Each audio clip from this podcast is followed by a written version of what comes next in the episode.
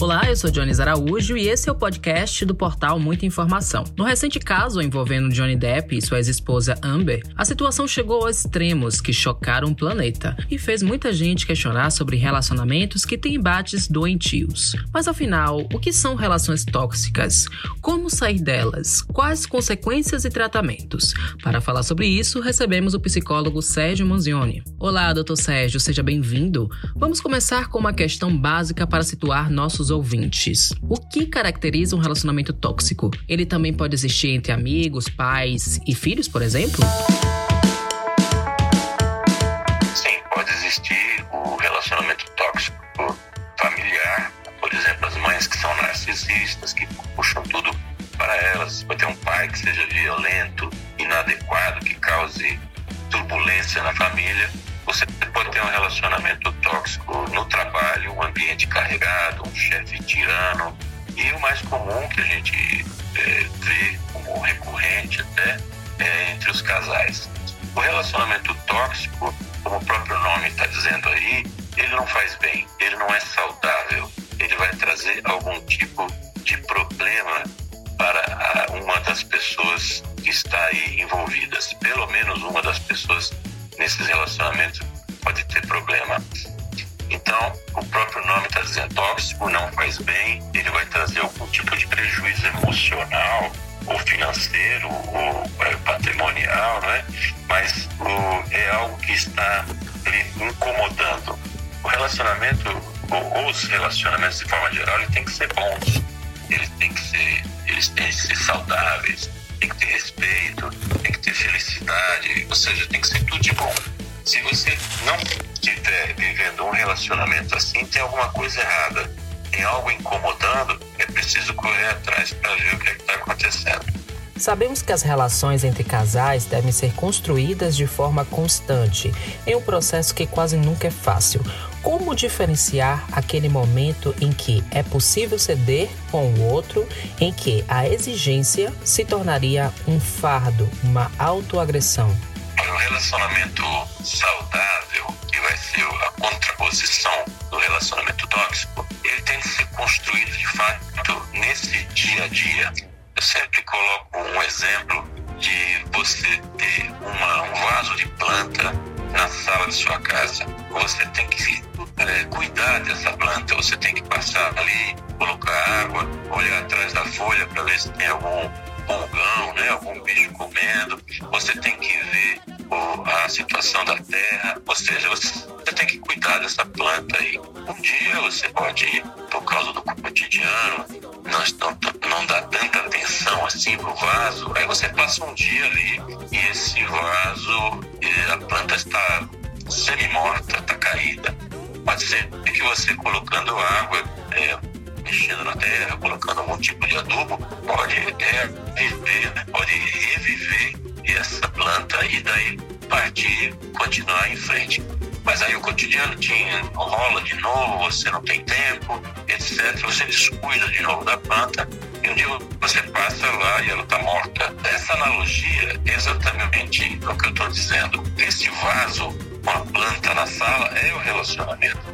Você tem que cuidar desse relacionamento diariamente. Você tem que ver como é que ele está, você tem que mantê-lo é, saudável, mantê-lo regado, mantê-lo adubado, manter isso sempre. Então é uma observação constante. Lembrando que um relacionamento é uma fórmula que um mais um é igual a três. Ou seja, eu tenho três elementos num relacionamento. Eu tenho uma pessoa de um lado, eu tenho outra pessoa e eu tenho o resultado dessa soma, que é o próprio relacionamento. Então, um mais um tem que dar três. Isso tem que estar funcionando de forma bem tranquila e para que as pessoas possam, então, é, ter felicidade, ter prazer nesse relacionamento. Claro que certas divergências, certas que tem que ser discutidas e colocadas, faz parte de qualquer tipo de relacionamento, mas esse seja uma discussão saudável, que você vai chegar em um senso comum pode citar os sinais clássicos de que a pessoa está vivendo um relacionamento tóxico? O principal assim, é uma sensação de inadequação. A pessoa não está se sentindo bem dentro daquele relacionamento. E isso pode ser uma coisa muito sutil, né? É, é entre ser um relacionamento tóxico vai passar para ser abusivo, onde vai incluir aí os tipos de violência. Mas esses sinais também indicam uma, uma rejeição. De alguma forma você está sendo rejeitado né, nesse relacionamento. É algo que vai sugando sua energia. Você perde a identidade. Você não fala mais de você. Você fala do relacionamento. Já não fala mais eu sou. Não, meu relacionamento é esse, é aquilo. A pessoa não se sente segura está sempre é alvo de instabilidade e também é, é um, podemos dizer assim, que é um veículo de negação esse relacionamento, porque ele vai contra o amor próprio da pessoa. Também um sinal que a gente pode citar é uma dependência emocional. A pessoa vive em função do outro. Se o humor do outro está bom, eu estou bem. Se o humor do outro não está bom, eu não estou bem. Então, é, são, são momentos assim de instabilidade. Você nunca sabe é, em que lugar você está dentro desse relacionamento. E aí a autoestima vai ser abaixada pelo outro, a pessoa vai se sentindo sempre inferior, né? E esse crescimento individual ele vai sendo podado, né? tesourado mesmo pelo outro. E também tem o medo de ficar sozinha. A pessoa diz, ah, eu não posso ficar só porque não quero ficar só, então ninguém quer ficar sozinho, mas é melhor você estar tá só do que mal acompanhado, né? Exatamente. No recente caso envolvendo Johnny Depp e sua ex-esposa Amber, a situação chegou a extremos que chocaram o planeta. Muito antes de ser exposto nos tribunais americanos, o casal enfrentou embates considerados doentios. Relações tóxicas podem ter desfechos trágicos? Como saber a hora de procurar ajuda oficial, seja da polícia ou da justiça? Podem ter desfecho trágico, sim. A partir do momento em que esse relacionamento tóxico vai se sendo transformado num relacionamento abusivo, surgem aí os tipos de violências, né? Psicológica, moral, patrimonial, violência física, violência sexual. E tudo isso vai se transformando em algo assim que deixa de ser só uma instabilidade emocional, não que seja pouco isso, passa a agressões, passa a vida em si, passa a correr risco.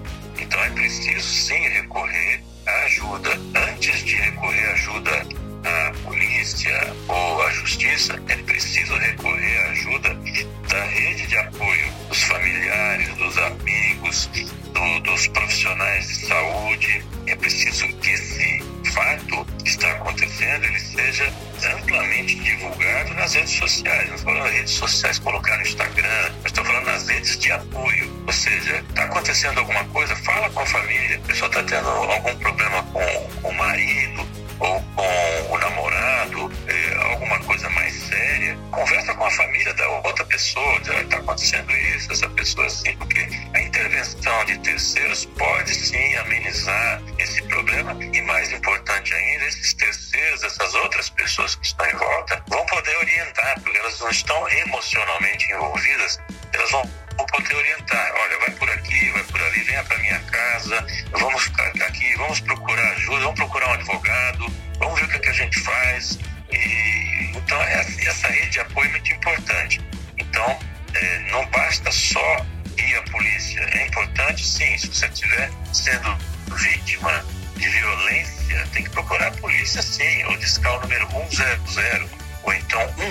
180. Você tem que procurar a polícia, 192.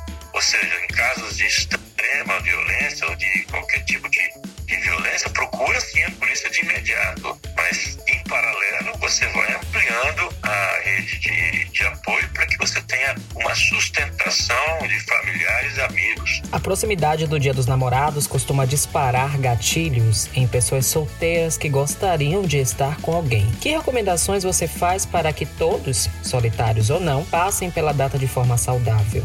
Olha, ser solitário não é o fim do mundo. É uma situação que pode ser transitória, mas também pode ser constante. Mas a, a questão aí não está em basear a sua felicidade no outro. Você tem que ser feliz independentemente se existe esse outro ou essa outra pessoa ou não, porque você é responsável por sua felicidade e não o outro que vai chegar, que vai me completar, porque é uma responsabilidade muito grande para o outro que chega ser a pessoa que vai suprir o seu vazio emocional e que vai lhe fazer feliz. Então, a responsabilidade é sua pela sua felicidade. Então, aquela história de que eu preciso encontrar a outra metade da laranja, se você encontrar a outra metade da laranja, você joga fora, porque você precisa estar inteiro para encontrar outra pessoa inteira. Então não adianta você ir pela metade, encontrar outra pela metade, isso aí vai dar um resultado ruim. Você tem que estar inteiro. Como é que faz isso? Você procura uh, esse autoconhecimento, você procura uh, estabelecer uma relação consigo próprio de auto-amor,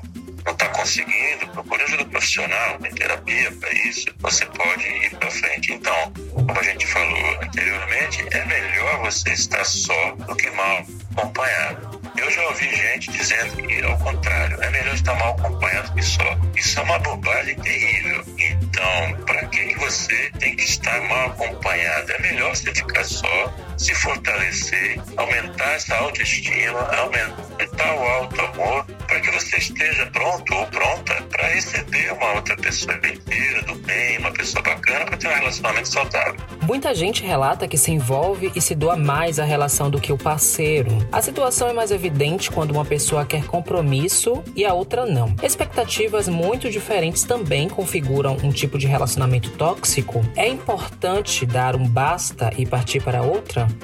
Expectativas diferentes não significam necessariamente um relacionamento tóxico. Expectativas diferentes podem indicar que uma independência, inclusive saudável, no casal, porque eu posso ter um projeto de vida, minha parceira pode ter outro projeto de vida e nós vamos ter um projeto de vida comum. Por isso que eu falei que o mais um tem que dar três. Eu tenho um projeto de vida, de carreira, de desenvolvimento do, das minhas atividades, é, meus hobbies, por exemplo, aquilo que me dá prazer. Minha companheira também tem um projeto profissional, tem um projeto de vida, também há, há atividades que lhe dão prazer, que não necessariamente são as minhas, mas a gente pode fazer junto. E a gente tem um projeto de vida único, que é do casal. Então, o que acontece é que a gente ter esse tipo de divergência não indica é, problema, são divergências é, que estão acordadas. Então, eu vou por aqui, você concorda, eu vou por ali, você, eu concordo, não tem problema nenhum. Então, divergência não é um sinal de toxicidade. O problema é quando isso lhe faz mal. Quando você, através de uma divergência, você é colocado para baixo, aquilo é inadequado, você está fazendo alguma coisa forçada, não é o que você quer fazer, aquilo está lhe fazendo mal, lhe trazendo constrangimento, aí é tóxico. Mas as divergências, de uma maneira geral, até são saudáveis, porque um, você precisa ter é, opiniões diferentes até dentro de um relacionamento de duas pessoas para que você possa ter crescimento, para que você possa trocar opiniões. A depender dos acordos de cada casal, a traição também costuma ser um sinal de que a relação não vai bem e pode virar gatilho para um término nem sempre pacífico. Na sua avaliação, a traição é um sintoma do relacionamento tóxico ou uma consequência? Pode ser um sintoma e pode ser uma consequência e pode ter também outras causas. A traição, ela, a raiz dessa atitude não é, é somente uma questão de sintoma ou consequência de um relacionamento tóxico. A pessoa pode, inclusive, ter um relacionamento muito saudável eh, com a sua parceira ou com seu parceiro e mesmo assim ter um momento de traição de uma terceira pessoa. Então, como pode ter um relacionamento saudável e ter uma terceira pessoa?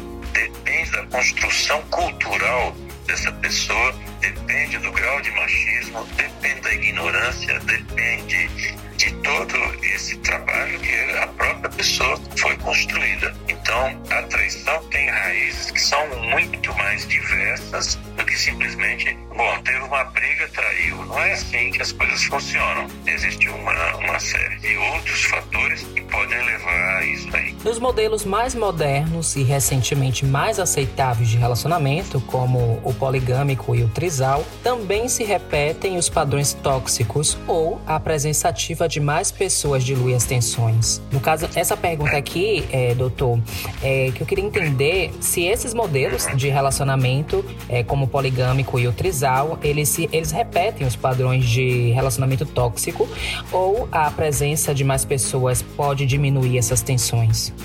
Olha, a presença de mais pessoas pode diminuir as tensões, como pode também aumentar as tensões, porque a toxicidade ela é originada das pessoas. Antes de você estar dentro do relacionamento, a pessoa já tem aquela característica de que vai carregar para dentro do relacionamento todos os seus problemas, toda a sua formação, todas as suas inseguranças, na verdade, porque um relacionamento tóxico ele tem insegurança por trás, tanto da pessoa que é o abusador, tanto desse que vai manipular, porque tem um manipulador aí, esse que se apresenta como perfeito, depois ele vai convencendo a pessoa dos erros, do, né, os erros são comuns, e depois a culpa vai ser sempre do outro, e etc. Aquele processo todo que vai construir esse relacionamento tóxico, isso é uma característica da pessoa, é o manipulador. Então, tanto faz se ele tiver num casal, num trisal, num poliamor, não, não vai fazer diferença. A toxicidade está no, na pessoa. Então, o tipo de, de formação, os parceiros, né, o tipo de formação do, dos arranjos familiares modernos, é, independe. Você pode ter mais ou menos. Aí não existe uma régua única, não. Muitas pessoas citam amor como elemento impeditivo para sair de uma relação pouco saudável. É possível ver algum tipo de afeto em um relacionamento deste tipo? Amor deveria ser o elemento para que a pessoa saísse do relacionamento tóxico e não para ela ficar. Porque amor é um sentimento, é o melhor, né? É o firme, é o sentimento firme, contínuo, é, que só traz felicidade. Ele é todo de bom. A pessoa diz assim: estou sofrendo por amor. Por amor você não sofre, você está sofrendo pela perda, você está sofrendo de ciúmes, alguma outra coisa. O amor é tudo de bom. Então, esse alto amor é que ele tem que, que, que ser incentivado para que a pessoa possa dizer: bom, é, eu amo essa outra pessoa ou estou dependente dela? E aí é que está a armadilha do relacionamento tóxico. A pessoa pode normalizar essa situação ruim de discussão, de baixa autoestima, e dizer, mas eu amo essa outra pessoa. E pior ainda é quando ela considera que essas atitudes tóxicas do outro são um sinal de amor, são uma demonstração de amor. Isso chega até ao limite máximo que a pessoa apanha do companheiro ou da companheira e considera isso como uma manifestação de amor.